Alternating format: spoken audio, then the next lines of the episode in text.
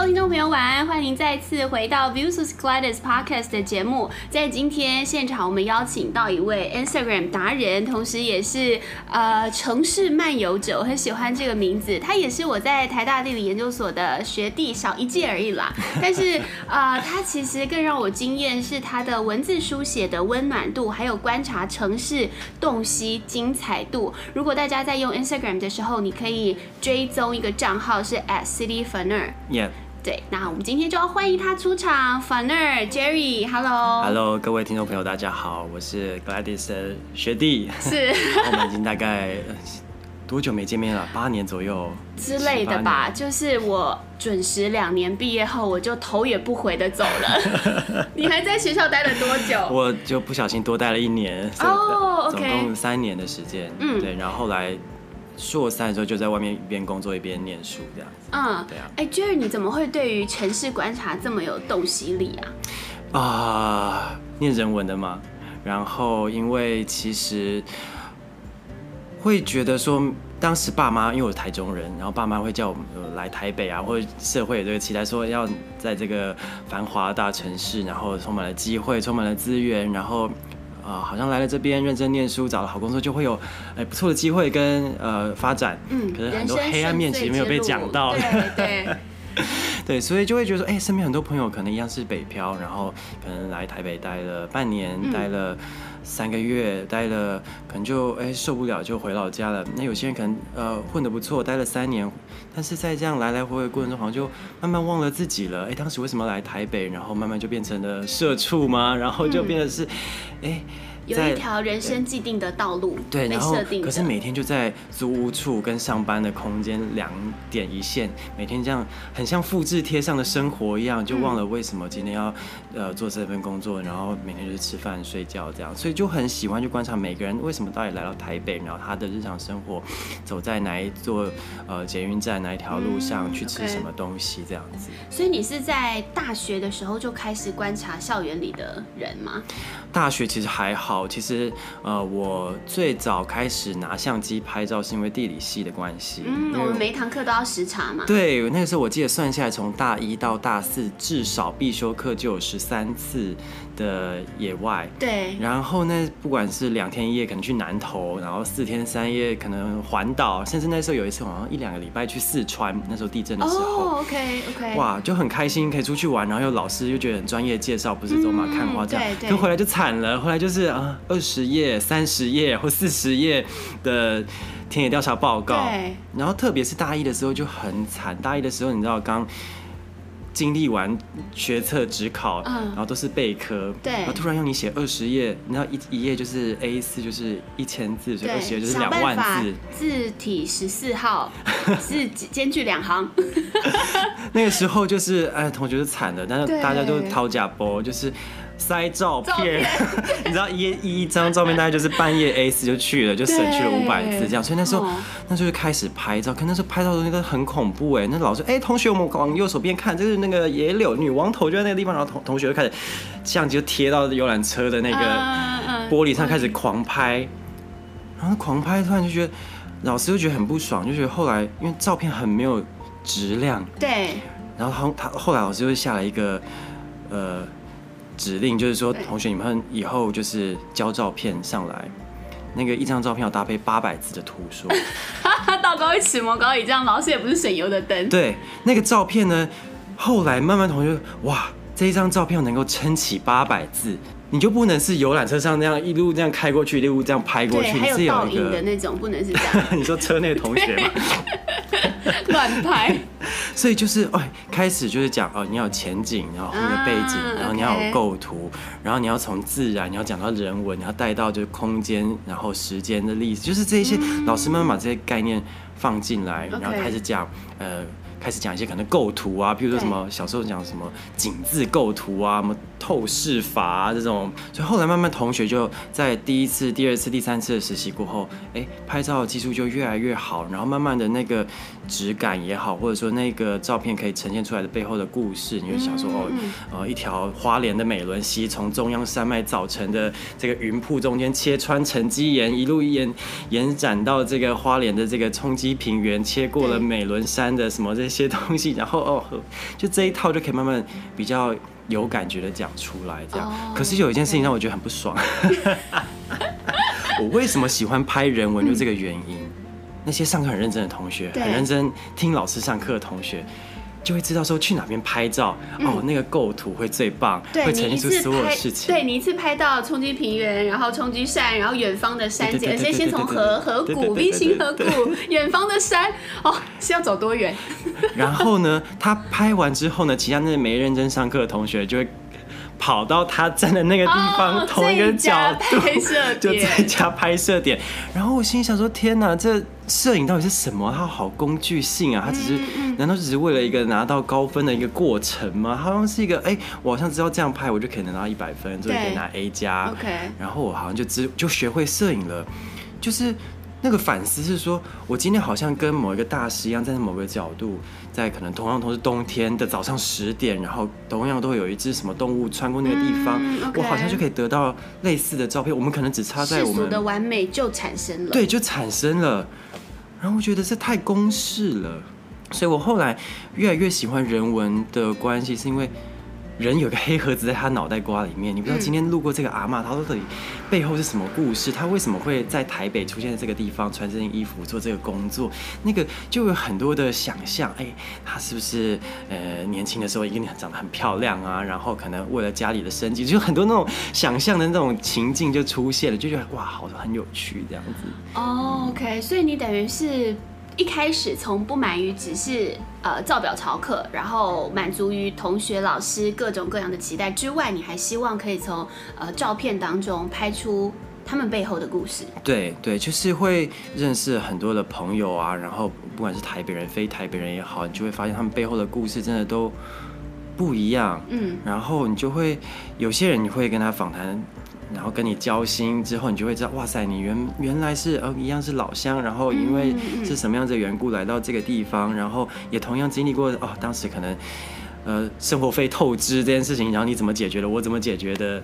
这样子的一个经历。哦，我觉得这其实是大家呃外界啦很多对于地理系不理解的部分，但是透过我们今天的对话，也许大家会找出一些蛛丝马迹。它最重要的精髓就是人地关系，但是这样听起来又好像有点听不太懂到底是什么。但基本上意思就是知道这个空间里的人物在这里做过什么事情，而且它是可以拉出时间的精度，甚至是它空间的宽度。没错。对不对？我我有精辟吗？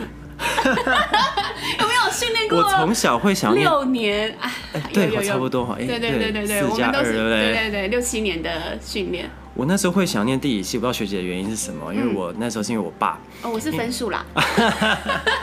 因为我爸从小就是一个呃非常喜欢爬爬照的人。嗯，他是那种就是台风天来会不顾一切，然后 跑去什么大甲溪的那个。暴涨的那个什么桥上面，然后拍那个、哦，就是我们新闻报道说，怎么还会有人这个时候到溪口？然后此时记者就有工作，就前面的阿贝等等，就是那个阿贝。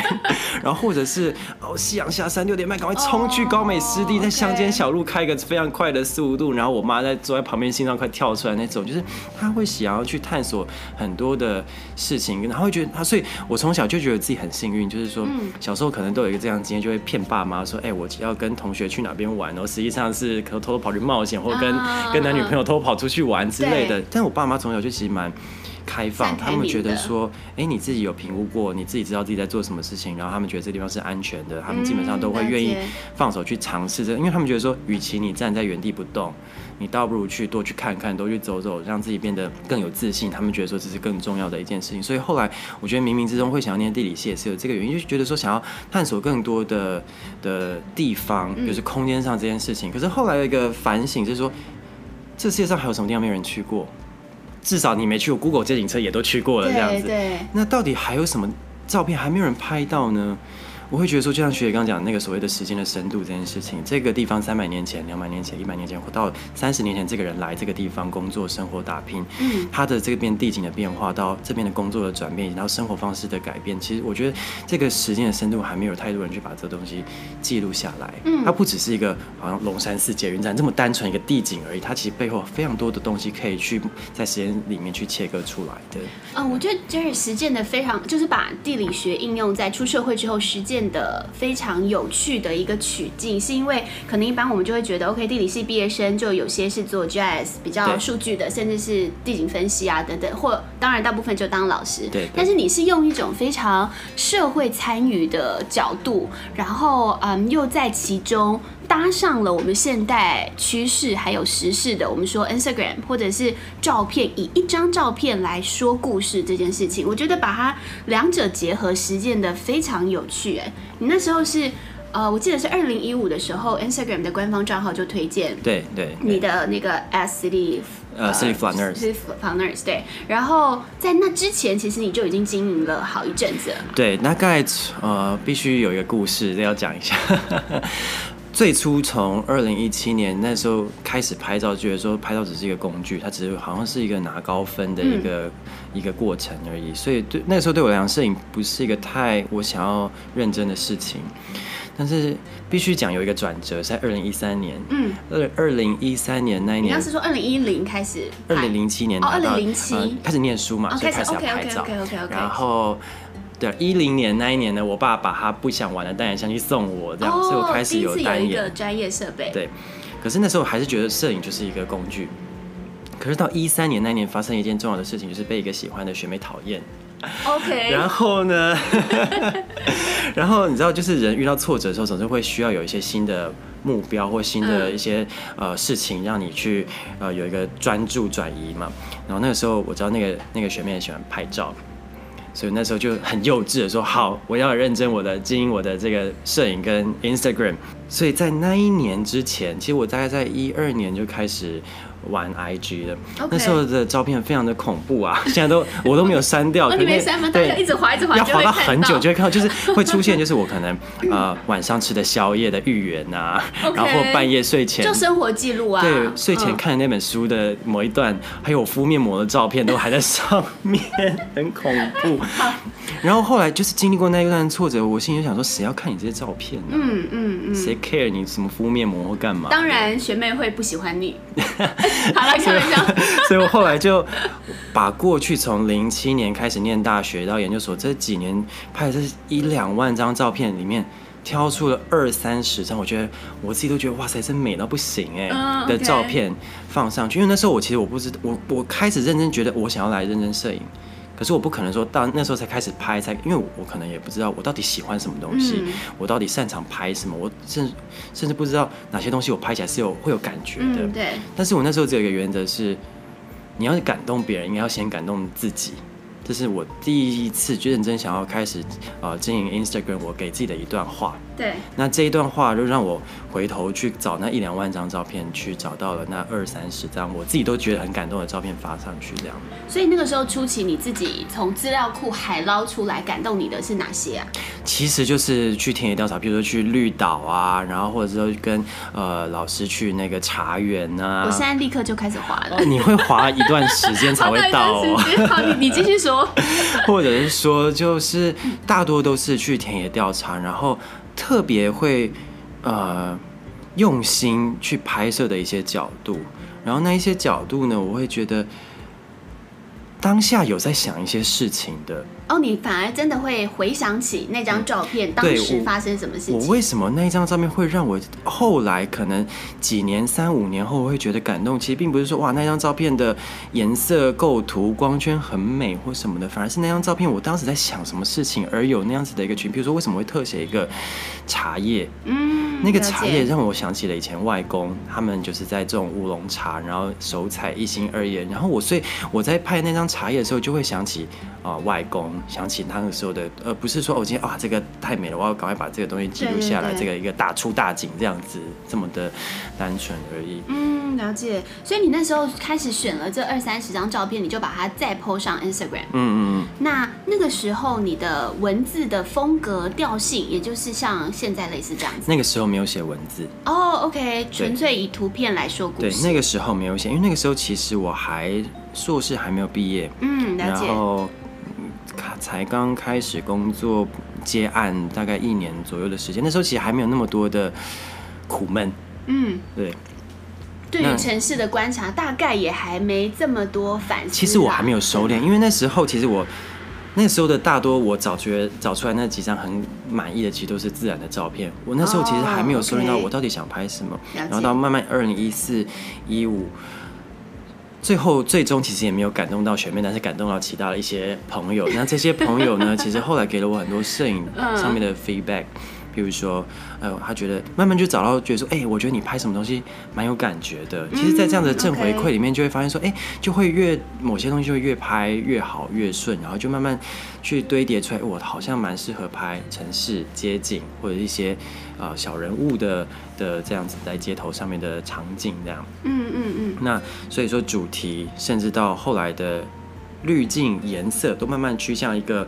一个一个方向，有一个你自己的风格，慢慢 fighting 下来这样子。对，然后是在一五年被推荐之后，然后也开始了呃一些工作。那工作中就会一定会遇到一些挫折，不管是跟同事、跟老板，然后一定会有一些正面的学习，或每天很印象深刻的一些东西。嗯嗯。那我一直觉得。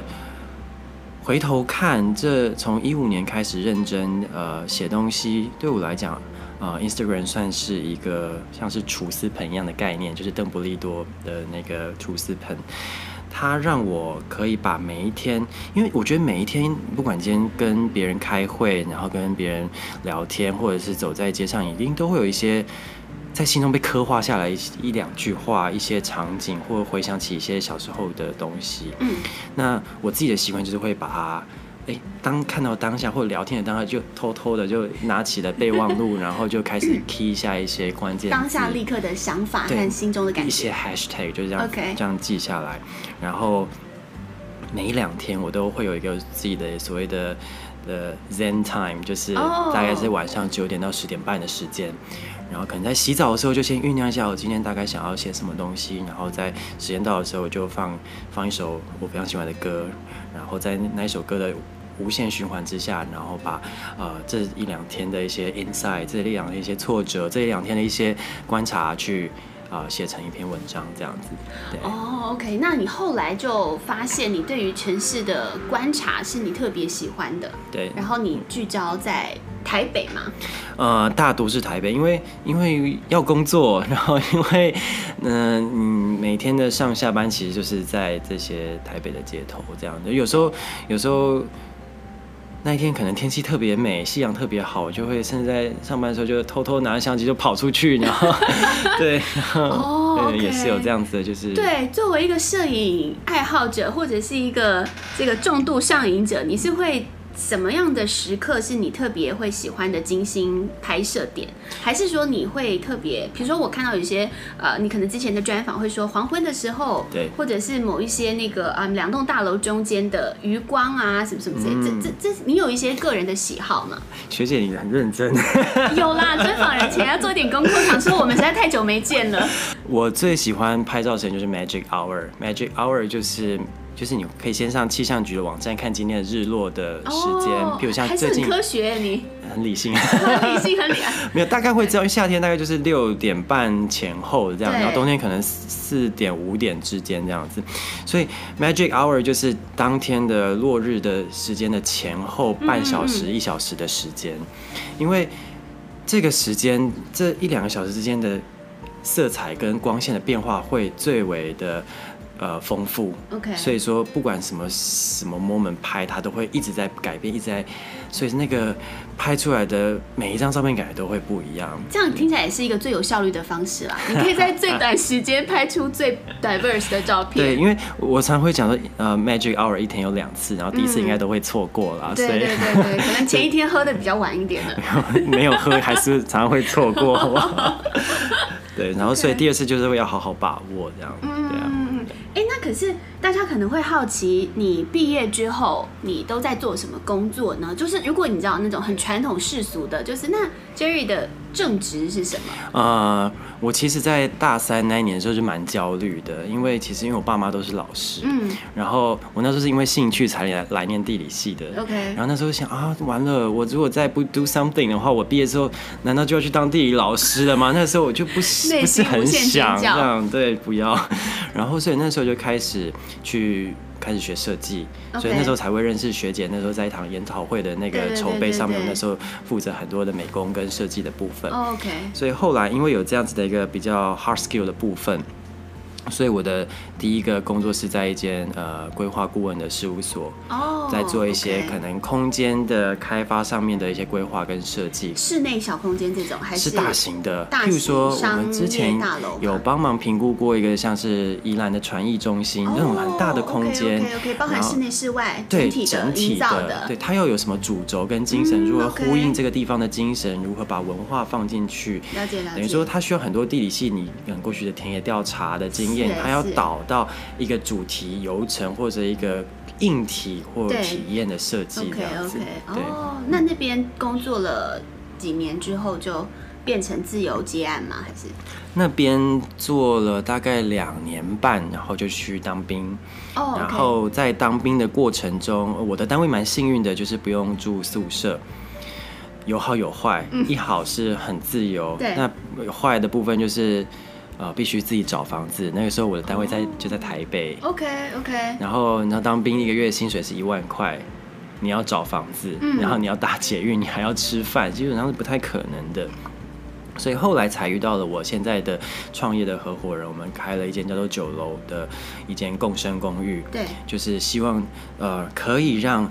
租屋这件事情在城市里面是变得更友善，然后更有设计感、更有归属感、更有安全感的的地方。所以，我们设计空间，然后我们也创造一起生活的这样子的体验，就有点像是双层公寓那种感觉一样。对 对对，共生公寓、共生空间。对对，大家如果很有兴趣，也可以立刻在 Facebook 上搜寻“酒楼”，就是国字的酒，然后 floor 酒楼这样很有趣。你们第一个基地我记得在温州街吗？第一个呃，温州街算是我们比较大型的。社群活动中心哦，oh, okay. 就是我们因为那一个空间有一个比较大的客厅跟一个非常棒的一个顶楼，嗯，所以我们很常说的室友的这种非常呃喜花的那些活动都在那边发生这样子。嗯，但简而言之，酒楼的服务就是说你们会跟呃屋主合作，然后把空间完整的改造。对，对，嗯，那当然是依照屋主的愿意的程度嘛。对对，其实不一定。因为我们会发现很多的屋主，呃，其实是这样子的，他们其实很多空间都空置了，可能五年、十年了。原本觉得说，哎 Okay.，女儿可能未来就是毕业之后会回来住或者什么，其实但后来都没有，可能就嫁了，可能在国外工作了，所以他们就会想说，哎，与其荒废继续荒废下去，然后这几年可能也没有想要呃脱手，那就哎倒不如就是把它拿来整理一下这样子。所以，呃，他们比较不会不太像，因为毕竟这。不是自己要每天二十四小时住在这边的，所以他们其实比较不会干预说，哎、欸，我们这边要红色，那边要什么颜色的，哦，基本上会全权交给你们，因为他们会觉得说，因为坦白讲，我觉得。会委托我们的这种都是那种传统的三四十年的这种三房两厅的老公寓。嗯，了解。那其实坦白讲，三房两厅这件事情呢，是四十年前因为因应战后婴儿潮，有太多人要来到台北，然后生两个小孩，然后稳定的工作，所以那个所谓的居住的 scenario 是 for 生两个小孩跟爸爸跟妈妈这样子一个剧本去规划的。可是当代的人。延后结婚，不想生小孩，然后工作非常的流动，然后不一定要上班，自由工作者，所以其实三房两厅这件事情已经不太符合当代的人的关系，是以及他们所需要的这种生活的每天的早上跟晚上的这样子的一个剧本。所以说，其实房东其实都还蛮。呃，开放，因为他们会觉得说，已经不是那样子的一个 scenario 在过生活，并不是说爸爸回来就翘二郎腿看电视，已经没有这样的一个互动的。Okay, 所以说我们会怎么改，其实房东基本上都还蛮尊重的。嗯嗯，对，九楼我们也可以很快让大家了解一下概念，就是说有这样的一个团队，然后把嗯，可能是旧屋，一开始你们是先从一层楼的房子，像刚刚讲，可能是一个三房两厅的单元，甚至两房一厅等等类似这样子的房子改造，然后变成一个很现代，而且是。漂亮，想象中的居家空间。对，那再出租给不管是短期待台北，或者说后来演变成是长期居住的长租式的服务也可以。那现在你们又在进化，希望要把呃房间数一次可以量体拉大嘛？对，所以你们就希望开始可以跟旅店啊，或是整栋式的共生空间这样子，像是一些比如说政府的旧的宿舍，对，旧的宿舍整个单元一起委托给你们管理之后再分租出去嘛？对。对对，没错。那主要就是空间，其实坦白讲是一个过程。对，我们觉得最终的目的，其实是我们不想要一个人孤单寂寞觉得冷的住在台北这件事情。是是。那所以说，它就不只是限局限于过去对租屋可能是十八岁到三十岁这件事情，也不局限于只是学生、上班族跟情侣，这是这么单纯的的的租客的样貌。它其实是可以拉到很长的，包含到退休的叔叔阿姨，有人在追求 long stay 这件事情的时候，哎，我们就在提说，像我爸妈现在的退休规划就是说，哎，有可能三个月就是去可能欧洲，可能七八天啊，然后去华东，可能去日本。他们好像在这样子的旅游走出去过程中，才能够哎发现一些事情，然后有一些感动，一些体验。可是我们就会想说，为什么不可以？就是三个月在民生社区住一下，然后半年在南投住一下，然后三个月在淡水住一下，你一样可以去体验那边的市场啊，那边的学生族群生活的样貌跟空气的那种感觉。我们就在提的是要。做这种生涯转换、新的体验跟尝试，其实在，啊我们的城市里面就可以去完成这件事情。这样对对，所以其实之前 Jerry 你们有一个案子是青银共居，就是说青年跟银发族啦。简单来说，就是一个跨世代的生活。那当然，呃，经过你们的就是评估，这样的租客条件都 OK 的状况，其实可以让他们享受在大城市，但是有一种跨世代的交流。也许他会怀念自己原本在家乡有阿嬷、阿公在家里。那现在变成他在大台北，就是说在城市里的生活，他也能够有这样子的这个体会。所以，我们常我们很多房东把房子委托给我们管理，我们就跟他说：“哎、欸，阿姨，你要不干脆留一个房间给你自己？哦，所以你三不五时你可以回来一起住，嗯、然后或者说，哎、欸，我们其他空域有空间的时候，哎、欸，你也可以去跟叔叔一起那边可能生活个半年、一年这样子的、的。”更有弹性的规划，这样对对，很棒。因为这样子的概念，其实基本上就是一个呃，你让生活是更有温度的。对。然后住宅或者说这个空间只是一个载体嘛，重点是也像是回到你自己现在的一个身份，是城市漫游者。你是悠游在不同的呃居住单元空间之内观察这些人。对，没错。所以当跳脱了上班族、学生跟情侣之后，就会发现哇。我失去了房客、租客、室友这个标签之后，每个人在台北的故事都非常的立体，都非常的哇！有没有印象深刻的几个？太多了。我们各举一些啊、哦，我觉得现在听众应该你可以想象一下，如果你是一个外地，就是说不是台北人，或甚至其实像我自己状况，我其实是。呃，新北市人，但是我现在也住在台北市，所以我等于也是自己搬出家里，然后开始正式工作之后自己住。那很多时候你在城市的生活样态，或是你自己想要经营的那种生活模样，就是也变得不一样，变得立体起来了。但是可能很多有租屋经验的人就会呃有这样的经验哦，就是你进了一个大门之后，大家各自就窝在房间里。那很多时候，房东为了出租的效率，他就把我们刚刚讲的那个客厅也打成一间房间。对，所以基本上你一进去，尤其是大学周边，几乎很多是这样子，就是隔间套房。隔间套房，然后你没有办法有一些共同生活空间，你进去就是七平六平的空间。可是你们的公寓把它改造成是有一个大桌子式的，没错。甚至你们会办一些线下活动。对。然后你说有可能有一些物件是有露台的。对。就是又又在里面。其实会隔成隔间套房，除了经济的理性这件事情，其实更更重要的原因是因为管理的效率。对，因为它就少了很多暧昧的公共空间，比如说哎这边吹冷气要算谁的？对对。在这边摆放东西乱七八糟，生活习惯好，生活习惯不好的，所以隔间套房是让暧昧的地方是最小化的，所以让冲突也是最少化的这样子。但是我们就会说，那就少了很多的交集，跟就会觉得说。其实我也回想起当时马克·祖伯格，他是在宿舍里面跟室友创业的。嗯，我也在回想我在大学住的宿舍，为什么我们都只把学习的场域放在教室里面，在宿舍那八小时，其实也是一个认识很多未来可以一起有一些什么样子合作、样子什么样发展的同学。我就想把这样子的个精神带回到呃，不管是毕业之后的空间，对，这样子。有大概一两成的室友其实就是台北人，OK，可能是跟家里闹翻的啦，或者是想练习独立生活的，对对对，或是生活步调不太一样的。有一有有一个室友我觉得很棒，他他他原本的家跟我们的公寓只有两站两公车站的距离哦，OK。然后呢，他以前可能每天回家就只有早安跟晚安，我要睡了，然后什么之类的。然后后来搬出来之后，他每个礼拜回家吃饭两次。哇，那个对话的品质跟浓度就整个变得很好哎。然后这是一个，然后另外一个是准备要结婚的一对情侣，嗯、然后没有同居过，所以来我们这边租了一个月来练习，看到底有没有办法跟另外一半这么近的一起生活这样子，甚至来练习同居的也有。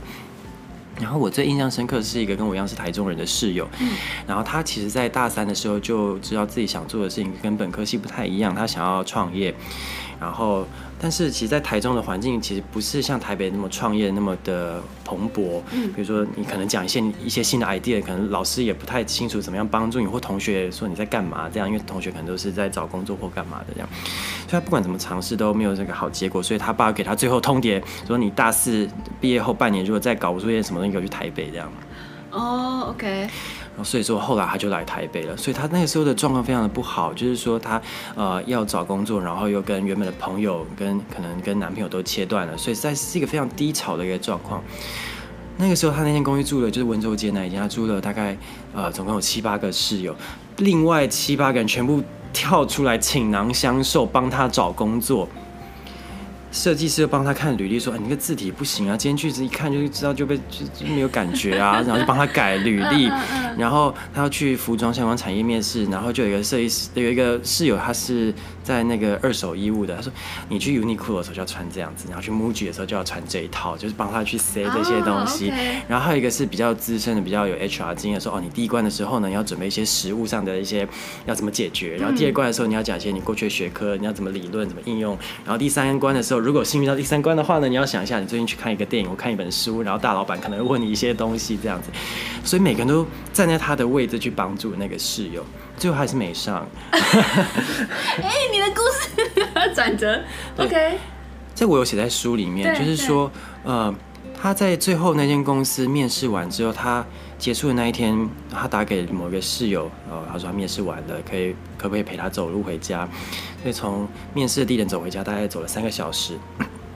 然后那个室友还陪他去按摩、去吃宵夜。然后走在过程中，那个室友就一直鼓励他说：“其实你应该还是要去做自己在大三的时候最想做的那件事情。”直到今年，他回头来看，他跟那个室当时陪他散步回家的那个室友讲说：“好险有那一天你那三个小时，要不然。”我如果在现在我当时想要去那个地方工作的话，我一定会很后悔的。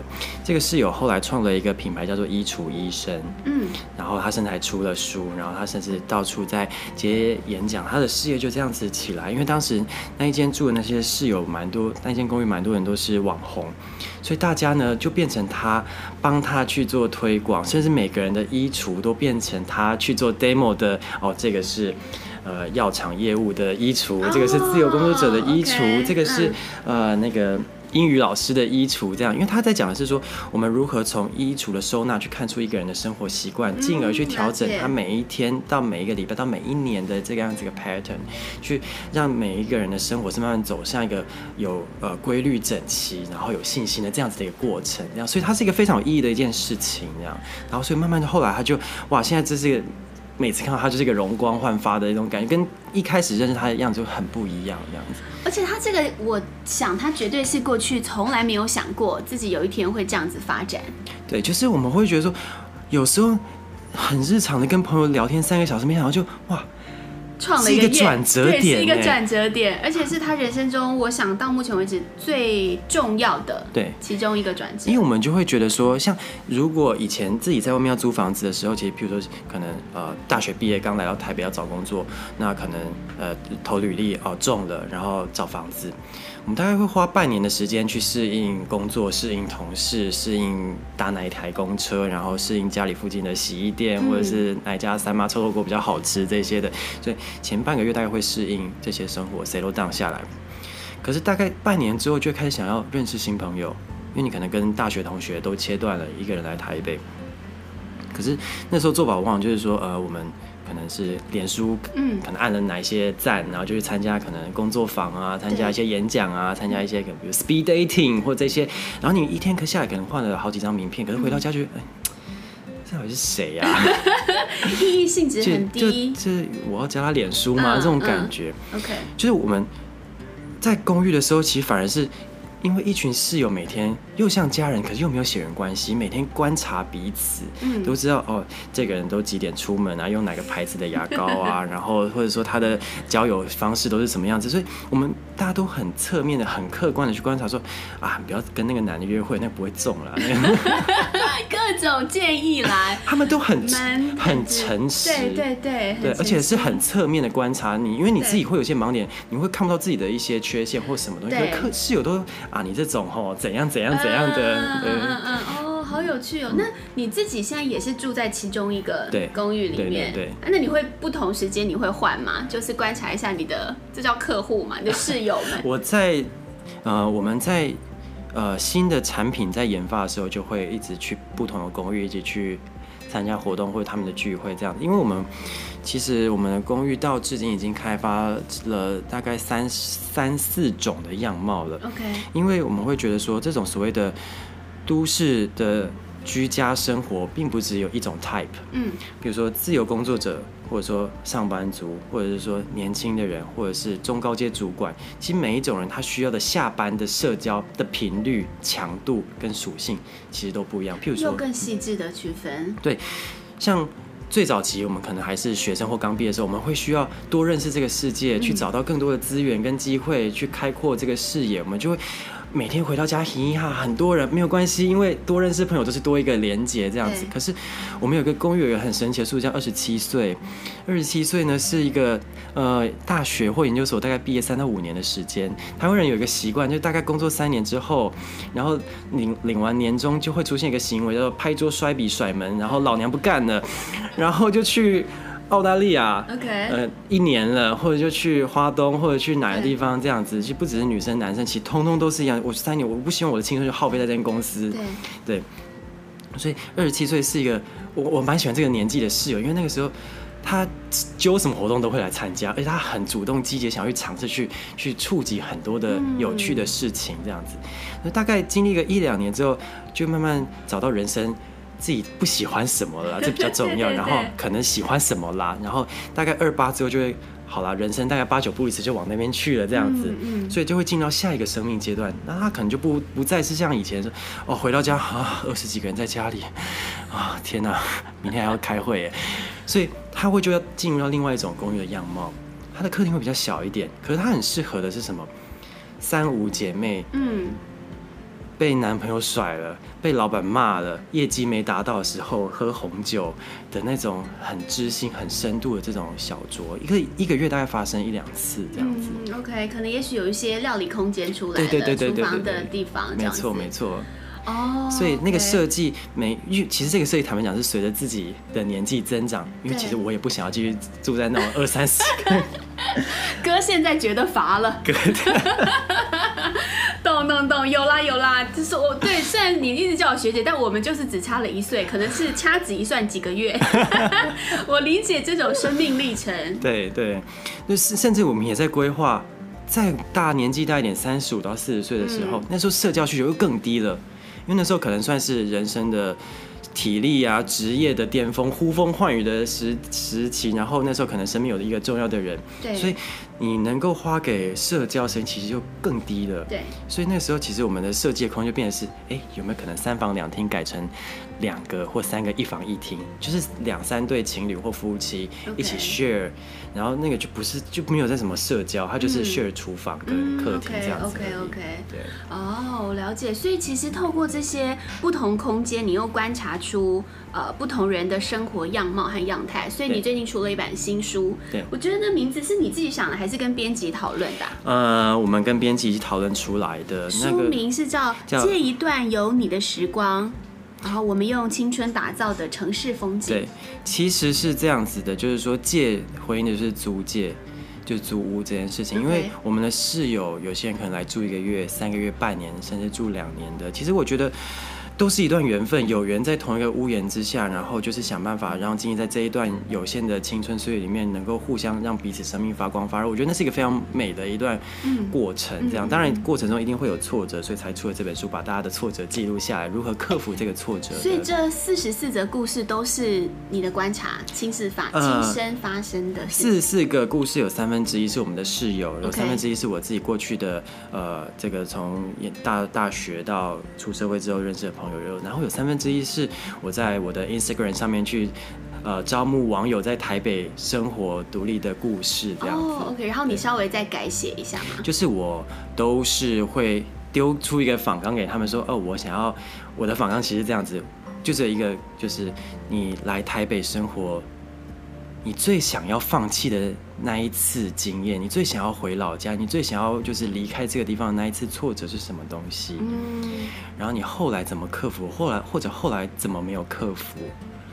对哦，okay, 就是有人就会讲到呃，跟家里的价值观的沟通啊，让他更坚定要留在台北，或者说有人就是呃呃那个工作上的挫折，然后或者说大多蛮多都会讲到关于另外一半，特别是前男友。的部分也都蛮多的，或者是一些跟同事之间啊这些相处的经验等等的。我觉得这好有趣，就是这一段有你的时光，就是真的是彼此出现在各自生命中的某一个段落，可能是几个月，或者是甚至半年、一年这样的时间。因为他其实在回应的是都市的流动这件事情，我们不再像你过去一样，就是一份工作、一个房子，另外一半就一直到最后。其实这个时代好像已经开始在挑战这个事情，所以说。呃，已经不再追求永远的一些什么东西，反而是说，如果能够在当下，就让彼此在空间里面可以达到最最活出最完美的样子，这样。哎、欸，所以如果同一个问题问你啊，你会最想放弃的时候在台北是什么时候？其实那里面有五段我自己的故事。我其实第一次也不算想放弃啦，但是第一次觉得台北怎么那么的讨厌这样子。发生在什么？在大一上学期的期末考，大概大概半年就想放弃了。对呀，是在 Hello。不是，是那一年是这样子，就是发生了什么事？那北漂是很辛苦的，特别第一年，你第一次要建立所谓的财务观念、价值观这些，因为以前就是爸妈养嘛。对。然后大学那时候，我的生活费一个月是九千块钱，其实不不少。嗯。而且不不含住宿舍，住宿舍，所以等于是一天有三百块钱可以用。对。但你会知道，北漂有一个蛮现实的事情是，像是台大大概有，我们像我们系大概有二分之一是呃是台北人，台北人对啊。然后大概有三分之一是建中北一女的，所以 对他们讲只是换一个场域一起上课而已。所以有一群已经是很稳定的交友圈在那个地方了。那你知道我们这种剩下三分之一的中南部的小朋友来到这个地方，一来你要习惯这边的生活，二来你要交朋友，你要打进建中北一女这些台北人这一圈，你知道多难的一件事情是，要一起吃午餐。因为你知道，社交不是上课而已，还有午餐是重要的社交。你就会发现他们怎么都吃那学校旁边的什么咖喱饭啊、意大利面啊，一百二、一百五的。对。然后我想说，好啊，你们月底没钱的时候就回家吃就好啦，早餐、晚餐都回家吃啊。然后我们就是怎么样，就只能吃宿舍的这个自助餐啊。Oh, 你会觉得哇塞，你为了跟这群朋友，而且我那时候更辛苦的一件事情是，我那一群朋友们。大多都是上学期生日的，生日就是要有 KTV，要有这些活动。你知道一次 KTV 再加礼物就是一千块。对，所以我到最后一个，我那时候还记得很清楚，是最后一个同学的生日，在一月上旬。嗯，我真的已经透支了。然后我那时候很痛苦，问我爸说：“老爸，你觉得到底是友情重要，还是活下去？还是课课业比较重要？因为那时候一月是要期末考的时间。对对。他刚好那个家伙的生日是在期末考之前一个礼拜。OK。我永远记得一个场景是在男生宿舍，在基隆路跟长兴街口的红绿灯。那天下着冬天的细雨，期末考前的礼拜六，我很挣扎，我是要右转去好乐迪，还是左转去地理系馆念书？你会知道，你左转就是可能会少了一个朋友，那右转的话，你大概少了很多科期末考，然后少了很多钱，你就得继续留在台北。然后我爸跟我说：“哎呀，有时候吼不一定是要人道啦，也不一定是要买那么贵重的礼物。有时候送他一一一袋橘子也很像什么年代还是送橘子啊？有朱自清哦，送橘子。爸爸 literally 这样讲吗？对，他 literally 就跟我说，他打电话哎哎，送一些水果啊，橘子啊什么就很好啊。哎呦。对，现在讲起来好笑。我相信当下非常的挣扎，哎，对啊，那个时候才十八岁，十十八岁嘛，十八对对对，那一次真的觉得为什么活下来这么难呢？我那时候因为没有打工，然后真的是拿爸妈的钱，然后那时候又一股又一股气，说我不要才半年，我就是要跟家里就是预支，因为好像自己钱控的很差一样，这样。嗯嗯，此时就是要应该要进广告，Jerry 的选择是什么呢？就是哎、欸，到底左转了还是右转？我后来就送礼物了，然后左转去念书了。聪明啦，这是个 way out。友情也暂时应该是有保住。对对对。他这个当事人知道吗？当事人应该知道，他已经十三年前了。他他，那你就是这个 podcast 播出后转贴这一段给他。跟他说，在想一下，差不多节目四十 四十五分，对，四十五分的时候，好，前面不用听没关系啊，就听这一段。那现在人在英国念博士，对，哦，那应该快毕业了吧？应该吧，差不多这一两年时间。哦，那那后来呢？还有什么？你出社会之后，应该后来的挫折会是更攸关人生的，有没有？后来的挫折哦，或是你内心其实已经现在变得更强大了。呃，后来那次挫折就是后来开始经营 IG 那一次，就是情感上的部分，嗯，然后再来是也是有一次呃失恋的经验这样，然后那一次就调试的还蛮快的这样，所以其实我觉得很感动的是。愿意走到城市里面去认识很多人的故事，它让我的，我觉得那个舒适圈被打开过程中，自己的那些承受的那个安全网这件事情，它其实变得越来越大。对，就是你反正那个人也是那样过，这样也是在过，然后为什么你不行那样子？所以就是慢慢的后来，其实嗯、呃，自己的内心变得比较强大，甚至是后来。很多变成是接触很多朋友或室友的，比如说可能失恋陪着朋友室友喝酒啊，出去玩散心，什么变都是很常发生的事情。这样，然后因为真的后来真的，因为常常在 i i g 上面发文，就是很多人。朋友就会私讯过来说：“哎、欸，我最近对很有感触，你写那个东西，我跟我我跟我男友也怎样怎样怎样。”我就开始 心想：“哦呀，真的来很多这种讯息。Okay. ”我想：“哎、欸，可能一个小时咨询费三千块，没有，没有啊，就是因为太多这些东西，所以城市观察就会变成那个爱情，也不一定是爱情啊，因为其实他会关系各种关系，对不对？对对对对，可能同事、老板其实都有，所以后来才出书的其中一个目的也是这样，就是说，哎、欸。”自己去翻书，没有啦，没有啦，没有啦，就是说，也想要把这些，哎、欸，到底这边多有趣，很很很，大家经历过到这些挫折，可以记录下。因为我的出发点是说，酒楼好像提供了一个空间跟一个社群一个场域给大家，嗯、然后可以让，呃，你起码有一个选择。今天来台北租房子，你可以选择除了隔间套房之外，一个可能下班之后更有趣的一个社群。可是。嗯、我也希望可以把这些人在生活中，不管十八岁、二十五岁，在台北只要遇到了挫折这件事情，把它记录下来，可以让新来的人在生涯转换的这一群人，不管是十八岁来念书、二十四岁毕业的这些人，可以。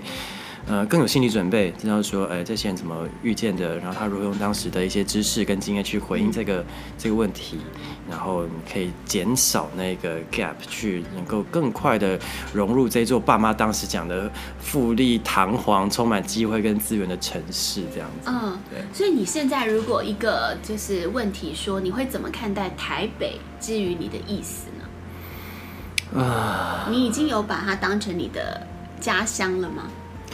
呃，我觉得还是，呃，我觉得这年头正在有一个字正在萌芽，叫做两地点生活这件事情，所以我不会刻意是说，呃，只有一个 specific 的家乡这样子。像，像我前一阵子去日本的福井，住了大概十几天，然后他们说那个他们在提一个概念叫做缘乡，就是有缘的故乡。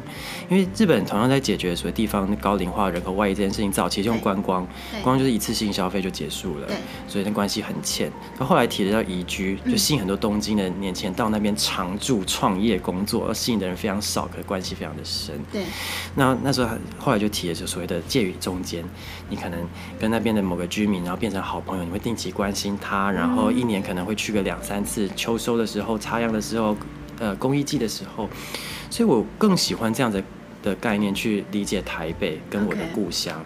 就台北是一个很有缘的地方，我因为我的青春、我的工作或者一群呃很棒的朋友在这个地方，那我还是有我血缘上的故乡在台中、在南投、在老家这样子，所以对我来讲，它是一个这样子的概念去理解台北这样子。嗯，OK，哦，这个形容很漂亮，你就是缘乡，其实那个缘你就能形容这两个不同的地方，一个是血缘，对，一个是你有缘有缘分的地缘，对。哦，OK OK，所以对你来说，你多常回台中呢？现在我大概一个月左右回去一次，一个月到一个半月吧。对，嗯嗯嗯嗯，对。我我想要分跟大家分享一些你的文字，哎，因为虽然呃这时候他们边听 Podcast，但是还是可以看。可是有一些我觉得好美，比如说有一个是你嗯六月就也是二十几号最近发的啦。嗯、你说一直到七十岁的那天，应该不会再有什么朋友说走就走。如水平淡的生活，每天翻看着记事本，记在日历上的那天，一天一天的期待着副呃副业盛装，每一次的时间都被珍惜。到那时候，能够一直留在身边的人，不管是喜欢的人还是讨厌的人，没有好坏，只有当下；没有必须，只有感谢。这张你是那时候想到什么？那个时候其实想到，你会回想起你在在二十二岁、二十四岁还是学生刚毕业的时候。你可能某一个朋友，你瞬间你说哎、欸、去唱歌啊，走啦，猫空啦，或者什么就走了，就出发了。对。可是你那时候，我突然最近就是去，天哪，朋友那么难揪啊。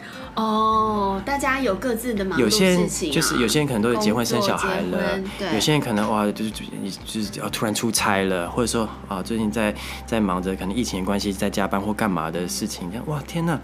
就有感触的是，我回想起，我只不过离二十二岁、二十四岁才几年的时间，就这样子，快十年了啦。对，可是你回想起，如果今天是 七十岁的时候，哪个朋友会跟你这样子说猫空啦，或者什么这样子的？真的，真的，一定是约了个三个月后，然后很手抖抖的，然后写在日历上，然后哇，那一天是谁谁谁他女儿的什么什么活动？哇，那天一定要穿的最厉害、最吓怕的那件西装，这样子，我我就想起那个。那种以前可能那个关系可能来来去去，可是到最后年纪越越大，那个关系是越来越难能可贵那种感觉。对，这是当时那时候的当下，因为找不到朋友一起出去。你真的是一个城市漫游者观察家哎！如果一般可能像我这样俗人就说啊，怎么约不到人？没有啦，开玩笑。但你就是可以把它写的嗯。反正就是想的更更深一点，你会觉得自己多愁善感吗？这好像不是哎、欸。呃，我觉得对我来讲，他不是我，你可以说是多愁善感，可是我觉得讲他是，嗯、呃。其实你的眼光和思想很锐利的。因为他其实他对我来讲是一个厨师盆，然后我会把每一天印象深刻的东西，不管正面跟负面的东西放上去，所以，呃，对我来讲，我必须把东西放在每一张照片里面，我才能够继续往前走。哦，是吗？这对你是一个放下的过程吗？你遇到挫折，对对对对，因为很多人遇到挫折，可能是去居酒屋喝酒啊，跟同事会唱歌，呃，卡拉 OK、骑脚踏车，或者是健身运动。那对我来讲，我的方式就是写写东西、写作、听歌这样。那对我来讲，呃，这些东西要被放下，它不是透过大声的喧闹，它是很很往内心、很很反思性的往内心去挖这样子。嗯嗯，我最近看。陈文茜茜婆婆的新书，婆婆，对，她都说她自己是婆婆，不能说文茜姐这样。她就她那个新书就是终于还是爱了，然后有一个实在太美了，因为你知道她很喜欢纽约，嗯，然后基本上这本书我认为她在跟她自己的三十年整理道别，特别是爱情感情这一段。其实我觉得蛮你你看了吗？我还没看到。哦他一直在畅销榜第一名，我觉得好厉害。哦，在在在那边，在在旁边。但总之，他我要讲的是，他就是说，呃，很多人会用嗯，就是火车啊、列车形容关系上上下下，甚至比如说呢，这个时光就是一小段这种流动的感觉。对。但他是说呢，我在街道的这一头看着，呃。就是这是一个街道，然后我在街道这一头，它就像是一个画布，所以只是曾经我们走进了那扇门，然后好多剧就在门的那一边上演之后，你走出来你就往前走了，但好像又觉得自己是蛮抽离的，在看过去的这段时光，那一切也就把当时的喧闹、美好、悲伤留在门后，对，人就又往前走。这也是我为什么要出这一本书的原因，就是它是我在面对我的三十岁的焦虑的时候，就是希望可以把十八岁到三十岁，就是让从陌生到习惯，到很自信的走在台北，到观察别人，然后到呃认识这么多有趣的人，这一段从慢慢稳定下来的过程，把它记录下来，我才能够继续面对我。三十岁以后的生活，它就被我放在这本书里面了，我才能够继续往前走，这样子。对啊。嗯，三十岁对你来讲也是一个呃不一样特别的时刻。我觉得好像每个二十三十四十，好像都一定有一些什么东西，我不知道。我觉得我自己人生经验好像是，可是我。呃，以个人来讲，坦白说，我很想要打破这个年纪，尤其是你知道，女生的三十非常多各种标签，嗯嗯嗯，然后其实男生也是啦，就是像我们刚刚讲，二十七可能是一个有趣的年年纪，然后到三十岁，你又瞬间好像被迫要接受一些资讯，没错，你也感受到这种很强烈，但是这个是自己给的吗？呃，自己给的，爸妈其实没有，然后。我社会其实坦白讲也没有要我一定要干嘛，可是我自己就，就其实谁管你啊，对不对？大家都这么忙碌，忙死了，谁管你要干嘛这样？对啊，可是就是自己觉得就是不管，其实我觉得先不管要做什么，但是我希希望先把前面这段事情先有一个收尾，有一个结论，嗯、对我来讲是这样子。对啊、OK，好了，我我接下来想要关注的是就是所谓的四十岁以上的。呃，是呃，特别是退休的，特别是妈妈的这一群人，这样子。四十岁。我最近在社区大学上课。哦，OK OK。对，我就认识很多很可爱的地方妈妈，我就觉得这是我下一个想要呃关注跟累积的事情，因为其实，在他们眼中就看到我自己的母亲在面对退休、面对这个中年危机这种生涯转换的焦虑。其实我觉得这个世代对于女性有太多不公平的，特别是对于这种呃。小孩都大了，长辈都离开了，这一群妈妈来讲很空。嗯，然后他们是六十岁了吧？我妈六十多了，嗯、所以就大概就是就是从四十就是巅峰到退休这一段时间，她、哦 okay, okay, 如何去面对，okay, 如何去面对自己要放下这件事情，如何面对小孩会离开，就是这个社会的剧本好像告诉她说，你三十岁之后就要为家庭，你然后到了某个时间点，小孩离开了，长辈离开了。我觉得，对很多女性来讲，好像她的第二次 career path 中断了。第一次是自己的事业，第二次是自己的家庭，又中她，然后。接下来他要干嘛？这个是我觉得很想要去搜集的故事，因为我觉得很多人他的退休生活规划得很好，可是有些人就是就空掉了，所以我想要把一些比较有趣而且很值得呃省思的这些社区妈妈的故事去把它去整理下来，这是我三十岁想要努力的地方。哇，真的好棒！我想说我们差不多时间结束，但是最后我要再分享一个这个。他说呢，日子越来越平衡，像脚踏车越骑越顺，越骑越快，一直一直。平衡是好事，或许游刃有余，变得从容，一直到目标消失在画面里。不是说烦恼变小，生活变好，日常里的感动也没有变少。见人拿捏说话的分寸，恰到好处的拘谨，悲伤变得泰然，快乐平淡如水。情绪的振幅越来越小，感动产生了抗药性，需要更高剂量。透过自己的努力去决定生活的样子，希望在消失之前仍能看清自己的脸，是不是很适合你？接下来是吗？还是其实他你又在讲别的事？怎么笑倒了，Jerry？好啦，这个是那个时候就是我就是刚刚讲我在日本的福井的一个两据点生活的的的经验这样子啦。哎呦，怎么突然 Q 到这一个？我又 Q，我都 Q 到了尾牌，是不是？没有鬼牌，我今天都抽到尾牌了。好啦，大家应该觉得这集真的非常精彩，要去追踪一下 Instagram 的这个 Jerry 的账号，嗯，然后嗯，叫 City Flat Nurse，然后也可以搜寻中文叫法呢法国的法，然后那个呢就是呢喃的呢，那个呢这样子。嗯，然后最近也出版了新书，叫做《这一段有你的时光》，我们用青春打造的城市风景，你就可以知道 Jerry 十八到三十岁四十四则他关于台北的观察。对。好，今天非常谢谢周日来到现场。周三到周日，欢迎您持续收听 Views with Gladys，我们下一次见，拜拜。大家拜拜。